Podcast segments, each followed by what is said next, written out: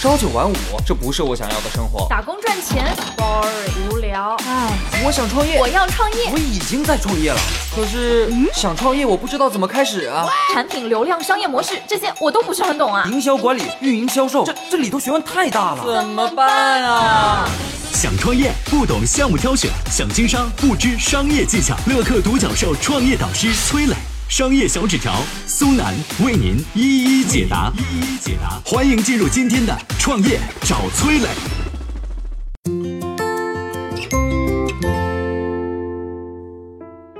什么叫裂变式创业？一家传统的制造企业如何靠组织裂变激活团队？为什么说自私是推动企业发展的原动力？什么又是激励相融制度呢？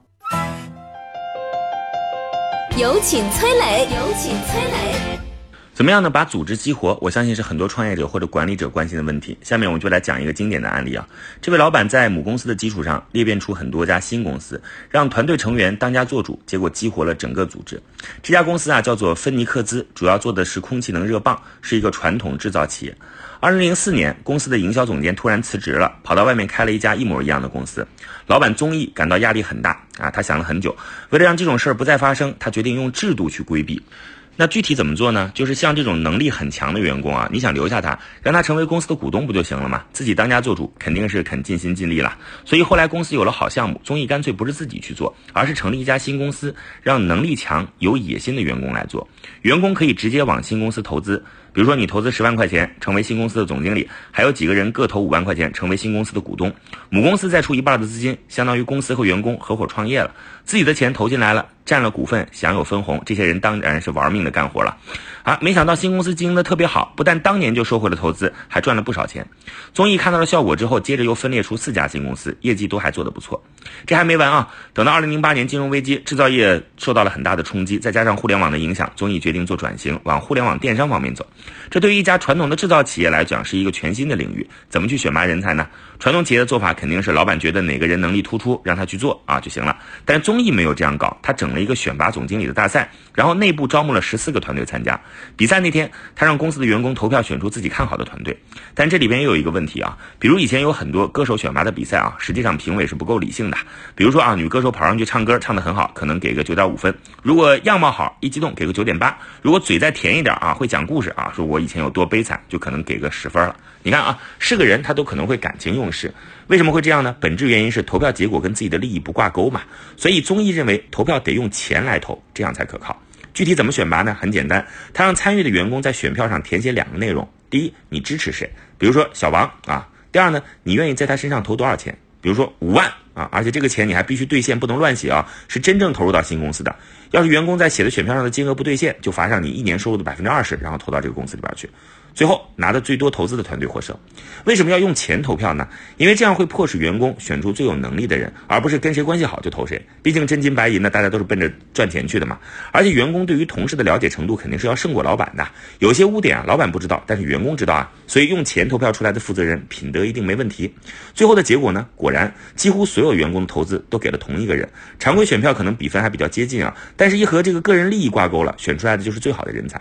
啊，这个我们公司的销售团队也用类似的方法，投票选择销售团队的红蓝军的司令，两边的司令再选出几个小组啊，个人的销售提成是要和选择的司令和组长相挂钩的，团队的业绩越高，奖金越多，这样大家才会把票投给自己认为最有能力的人。我认为未来的组织形态更可能趋向于一个个的小团队，一个个小项目作战，把员工利益和小团队的收入挂钩，让员工自己当家做主，有利于激活整个组织形态。同样呢，在人才选拔上，用利益捆绑，迫使投票人谨慎对待自己的选票，最后选出来的就一定是最有能力的人。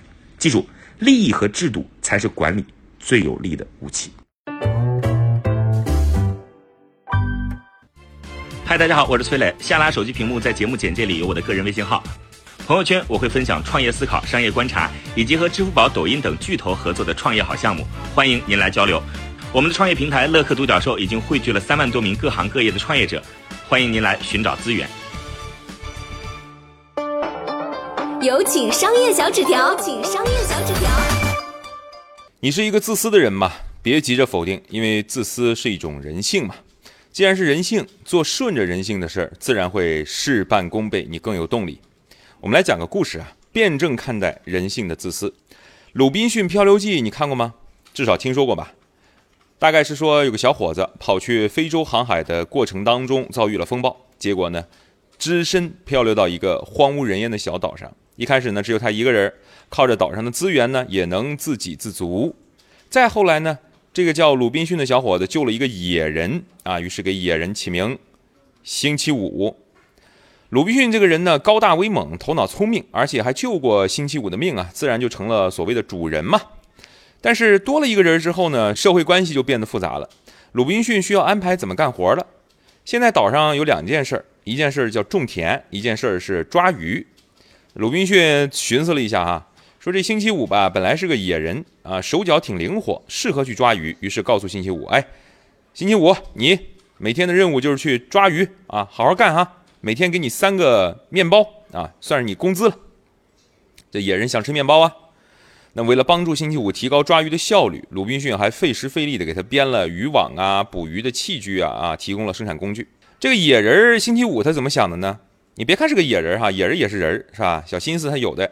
一开始呢，他努力的去抓鱼，抓着抓着呢，觉得有点累了啊，想玩儿，想偷懒啊，他心里就想说，反正我不管是抓的多还是抓的少啊，结果都一样，我每天就仨面包是吧？抓少点也是仨面包，抓多点呢，老板也只给三个面包。我敷衍一下这个老板得了。这中间呢还隔着一座山，啊，这个是真实的一座山。山的这边呢，它不是有一群蓝精灵哈，山这边是有个老板，老板负责种田。山的这边呢一片海啊，那么星期五这野人就抓鱼，啊，这工作过程啊不好监督，结果呢发展下去可想而知。到后面啊，这星期五呢每天就抓两三条鱼。啊，这两三条鱼的价值呢，在这个荒岛上还不如鲁滨逊给他制造面包的这个成本呢。鲁滨逊鲁老板生气了，就问野人说：“嘿，你你哥们儿是不是偷奸耍滑了？”这星期五呢，开始编造借口了。他说：“我是这么回事儿哈，前天呢，我想抓鱼的时候遇到一条鲨鱼，我差点被鲨鱼给吃了。昨天呢，我也不是不努力啊，天公不作美，下大暴雨。”今天呢，我吃野果子哈，馋嘴，呃，拉肚子拉一天，哈，编了一堆理由。那明知是骗自己的，但是鲁老板呢，也不好下手啊，这没有什么巨石的把柄，是吧？那过程也下没下雨，这是看到了啊，有没有遇到鲨鱼，有没有拉肚子，这不好监督啊。那他得在琢磨，他说我得想个办法让星期五努力干活。这时候鲁老板突然脑海当中的小灯泡一亮。哎，我给他固定工资，每天三个面包，这不是一个好制度，啊，这人都是自私的，我用制度来迎合人性。于是鲁老板跟星期五说：“说哥们儿这么的吧，啊，以后每天呢，我只给你两个面包，但是你每天要给我交两条鱼，抓的多的这鱼呢，你自己处理，爱咋咋地。”那星期五一想，喂，这买卖很划算哈，呃，但一想好像也存在一些问题，什么问题呢？就是每天三个面包我都吃不饱。现在只给我两个面包，那我想吃饱怎么办？抓鱼吧，啊，多抓算我的。他也说了嘛，是吧？那就干吧，啊，等于给自己抓鱼了。于是每天拼命抓鱼，第一天呢就抓了四条鱼，还是四条大鱼啊，两条给老板之后还剩两条。哎，这野人星期五把面包掰开，把鱼烤熟了，家里边吃，哎，香啊，真香啊。于是这鲁老板和星期五的日子啊就愉快的生活下去，继续下去了。实际上，这鲁滨逊采取的新制度呢，就用了一个相对的叫激励相容原理。简单来讲呢，就是每个人都有自私的一面。如果公司设计一个制度，能让员工自私，公司还能多赚钱，这就是激励相容制度。激励相容就是承认人性的自私，用正确的机制把个人利益和集体利益结合起来。啊，比如说著名的一个这个企业啊，这淘系品牌是吧？啊，网上火起来的韩都衣舍。以前呢，部门组织分成设计部门、电商部门、生产部门啊，东西不好卖呢，部门之间都说，哎，都怪你啊！我已经很努力，都怪你卖不好，都怪你啊！怎么办呢？